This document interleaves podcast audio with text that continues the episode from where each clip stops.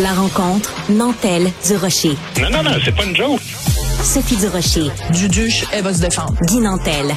Ben, c'est exactement ça qu'il faut faire. Un duo déstabilisant qui confronte les idées. C'est à s'arracher les cheveux sur la tête. La rencontre Nantel du Rocher. Ça va être quelque chose. Bon, la planète Twitter a été ébranlée par le départ des sociétés Radio-Canada et CBC qui sont très fâchés du fait de s'être fait mettre l'étiquette média financé par le gouvernement. Ça te fait réagir, Guy? Ben, ils sont fâchés, oui, mais ça me fait rire parce que là, ils disent Là, on est tellement fâchés qu'on suspend nos opérations, nos activités sur Twitter. Premièrement, c'était si fâché, ferme carrément tes comptes et aussi les comptes de toutes les émissions que tu qui n'est pas le cas pour l'instant. Alors, on comprend que ça fait pas leur affaire, mais en même temps, ils doivent composer avec euh, la nouvelle réalité qui, quant à moi, est un espèce de, de, de, retour un peu du balancier, c'est-à-dire les réseaux sociaux. Euh, tu sais, moi, je le dis d'entrée de jeu, euh, je, tu sais, moi, je, je suis absolument pas d'accord avec le définancement de Radio-Canada. On en a déjà parlé, toi et moi. En effet. Et on, est, on a tous les deux dit qu'on était contre. Totalement. Et puis, euh, c'est clair qu'il y a une stratégie politique de la part de Poliev. Puis bon, il y a de l'obsession là-dedans, puis de l'acharnement, puis bon, de la démagogie. Puis c'est très payant pour eux autres. Ça, je suis tout à fait conscient et d'accord avec ça. Néanmoins, c'est vrai qu'il y a une partie euh, où il y a raison sur le fond. Euh, puis non, Trudeau appelle pas la programmation pour dire euh, de comploter. Là, c'est, c'est pas ça la question. Mais c'est quand même une société d'État. Et contrairement à que les artisans de Radio-Canada disent, ben la fameuse muraille de Chine qui sépare la politique et les artisans de Radio-Canada, c'est pas parfaitement étanche comme ils le prétendent. Radio-Canada se défend en disant que le gouvernement euh, peut pas intervenir dans le contenu éditorial de la station et rajoute deux points intéressants qui, selon moi, sont très contestables puis euh, je vais intervenir, euh, je vais te laisser intervenir après le premier, là j'y reviendrai avec le, second, mais le premier, c'est qu'ils disent notre journalisme est indépendant et soumis à nos normes et pratiques journalistiques. OK, mais c'est parce que s'il est aussi soumis au mandat de Radio-Canada. Et c'est ça qui cause problème, c'est le biais idéologique qui est en arrière. Parce que le mandat officiel de Radio-Canada, c'est stipulé noir sur blanc. Mm-hmm. La programmation de la société doit à la fois être principalement et typiquement canadienne, contribuer à la promotion d'une conscience et d'une identité nationale, refléter le caractère multiracial et multiculturel du Canada.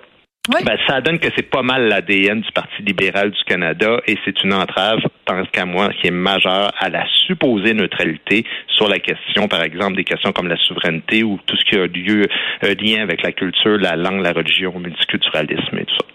Ben, c'est-à-dire qu'en fait, moi, ce que le grand reproche que je fais à Radio-Canada, c'est euh, de ne pas laisser place à une pluralité d'opinions. C'est-à-dire que tout le côté multiculturel, multi-ci, multi-ça, c'est une partie de l'identité du Canada. Mais au Canada, il y a aussi des gens qui pensent toutes sortes de choses. Il y a toute une pluralité d'expériences, toute une pluralité de d'opinions, de, prises de position. Et quand tu écoutes Radio Canada et ça s'applique autant à la radio qu'à la télévision, on a l'impression qu'il y a un seul modèle de gens qui trouvent grâce à leurs yeux et qu'eux invitent systématiquement dans leurs émissions. Et moi, c'est ça qui me tombe sur les rognons. Ben, tu sais, Sophie, c'est parce que à partir du moment où ils disent que dans leur mandat, ils doivent faire la promotion du multiculturalisme, ben, tu comprends que ça va à l'encontre de l'interculturalisme que le Québec essaie, lui, de mettre de l'avant. Alors, tu, tu, peux pas donner vraiment la parole à ceux qui prônent le contraire parce que tu vas contre le mandat même alors que le, la, télévision d'État ou le, le, service public, il est payé, lui, par tous les citoyens. Et il y en a qui pensent d'un côté, puis il y en a qui pensent de l'autre par rapport à cette question-là. Tu sais, euh, puis tu sais, bon, l'autre l'autre euh, phrase, ils disent notre journalisme est indépendant, il est soumis à un processus de plainte par l'intermédiaire de l'ombudsman. Mais c'est justement ça le problème, c'est que l'ombudsman, là, c'est pas un enquêteur. Lui, il peut rien faire de son propre chef. Lui, là, l'ombudsman, il doit attendre qu'il y ait une plainte de la part du public. Autrement dit, quand l'ombudsman est témoin de niaiseries qui se disent ou de, de, de biais idéologiques, là, il peut rien faire. Il peut pas intervenir. Ça prend le public qui intervient d'abord et avant tout. Alors, c'est ça l'affaire. Puis comment on nomme l'ombudsman ensuite? Ben ça, c'est le PDG de Radio-Canada qui lui-même constitue un comité de quatre personnes qui vont décider. Mais là-dedans, il y a un membre de la direction de Radio-Canada, un journaliste de Radio-Canada, deux personnes du public, mais une de ces deux personnes-là, au moins, sinon les deux, doivent être autochtones ou racisés ou membres du, de comité, euh, communauté LGBTQ. On n'en sort pas. Fait que tu vois tout de suite à quel point il y a de l'idéologie dominante toujours là-dedans. On s'en rend pas compte, mais c'est toujours des structures comme ça qui font en sorte que tu dis ben là, c'est passé ça, tu sais. Puis pour ceux qui se demandent en plus comment le PDG qui est à la tête de est nommé, ben lui, c'est le conseil d'administration de Radio-Canada qu'il nomme. Et puis le conseil d'administration, ben les membres sont nommés par le gouvernement du Canada. Ouais. Moi, je me mets à la place de gens qui, euh, monsieur et madame tout le monde, là, qui écoutent euh, Radio-Canada, la télé, la radio, et qui euh, chaque fois qu'on parle d'idées que eux partagent, euh, voient ces idées-là ridiculisées. Tu sais, je veux dire, euh, sur toutes sortes de sujets. Mettons, je prends un sujet, les drag queens, OK? Il y a peut-être des gens qui sont parents, puis que euh, ont des réticences ou des questionnements pas de, de, la haine, je parle pas de ça, mais juste un questionnement. Est-ce que c'est pertinent? Et c'est quoi le contenu? Euh, Tu sais, c'est quel genre de livre que les drag queens vont lire? Tu sais, juste des questions.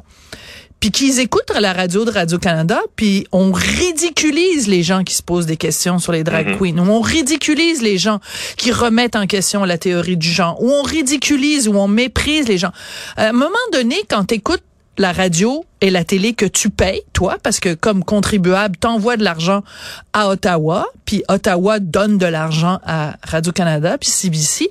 Peut-être qu'à un moment donné, t'es tanné, puis tu te dis, ben c'est parce que moi, je pense ça, puis chaque fois que vous parlez de mes idées, vous en riez euh, dans des sketchs, euh, vos chroniqueurs euh, nous crachent dessus.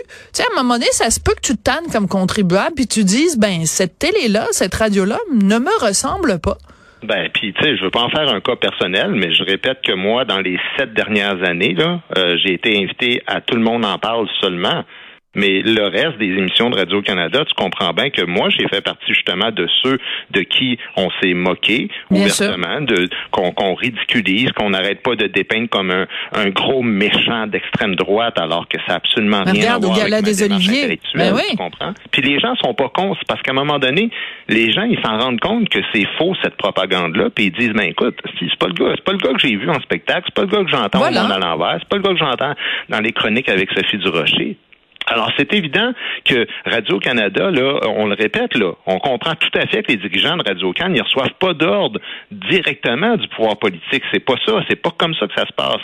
Mais je veux dire, personne remet ces choses en question, sauf que la question, c'est est-ce qu'on a besoin de dire au monde quoi dire quand on favorise systématiquement l'embauche puis l'ascension de personnes qui partagent une pensée commune puis qui tiennent le discours souhaité? Mm. Nommez-moi-en une personne, un animateur, un journaliste, un chroniqueur, un analyste, un artiste invité régulièrement à ces zones publiques qui se situe ouvertement à droite. Puis je parle même pas de moi, là. Je suis pas un gars de droite. Mais, mais imagine-toi si un gars comme moi qui est au centre se fait traiter de gars d'extrême droite par certaines personnes qui travaillent à Radio-Canada. Hum ben, on peut se poser des questions sur ensuite l'idéologie de droite, si elle se tient, comme tu dis, dans le respect des lois puis dans, dans, dans, dans le respect des individus, ben, chacun a le droit de défendre ses opinions dans une radio qui appartient à tout le monde ou dans une télévision qui appartient à tout le monde. Voilà. Puis ce que ça donne, c'est que ça donne des situations comme par exemple Mathieu Bocoté, je m'en souviendrai tout le temps, qui avait été interviewé à un moment donné et je ne me souviens plus si c'était avec Penelope McQuaid ou Marie-Louise Arsenault, une des deux euh, bien pensantes euh, qui officie à Radio-Canada. Et l'entrevue, c'était pas une entrevue, c'était un, une inquisition. C'était euh, un, une entreprise de rééducation. Vous ne pensez pas comme il faut Monsieur Bocoté, laissez-moi vous rééduquer. Laissez-moi vous envoyer dans un petit camp euh, maoïste. Vous allez, on va vous donner le petit livre rouge, le petit catéchisme de la de la gauche woke québécoise. Et là, vous allez enfin voir la lumière. Ben, Mon Dieu, que ça va être le fun. Moi, moi je peux te dire que quand, quand je suis invité à tout le monde en parle, puis je fais pareil parce que je suis quelqu'un qui a pas, je suis pas pire en autodéfense intellectuelle là. Mais je veux dire, quand je suis invité, je le sais que j'ai pas le même traitement que les autres. Je le sais moi que dans mon entrevue, on va me sortir au moins un ou deux extraits de mon passé, puis qu'on va dire Hey, où c'est que tu voulais en venir avec cette phrase-là? comment se fait que tu as dit ça que, qu'on servira pas aux autres humoristes, par exemple, où on va leur parler de leurs vacances, le fait qu'ils aiment les chats, puis des trucs comme ça, puis leur spectacle? Puis moi, il faut que je me justifie. Alors, c'est toujours comme ça. Et c'est pour ça que je dis pas Liev, lui, ce qu'il doit faire, c'est pas de définancer Radio-Canada, mais c'est peut-être de le déwokiser. très bien dit. On va se quitter là-dessus, mon beau Guy. Merci. OK, à demain.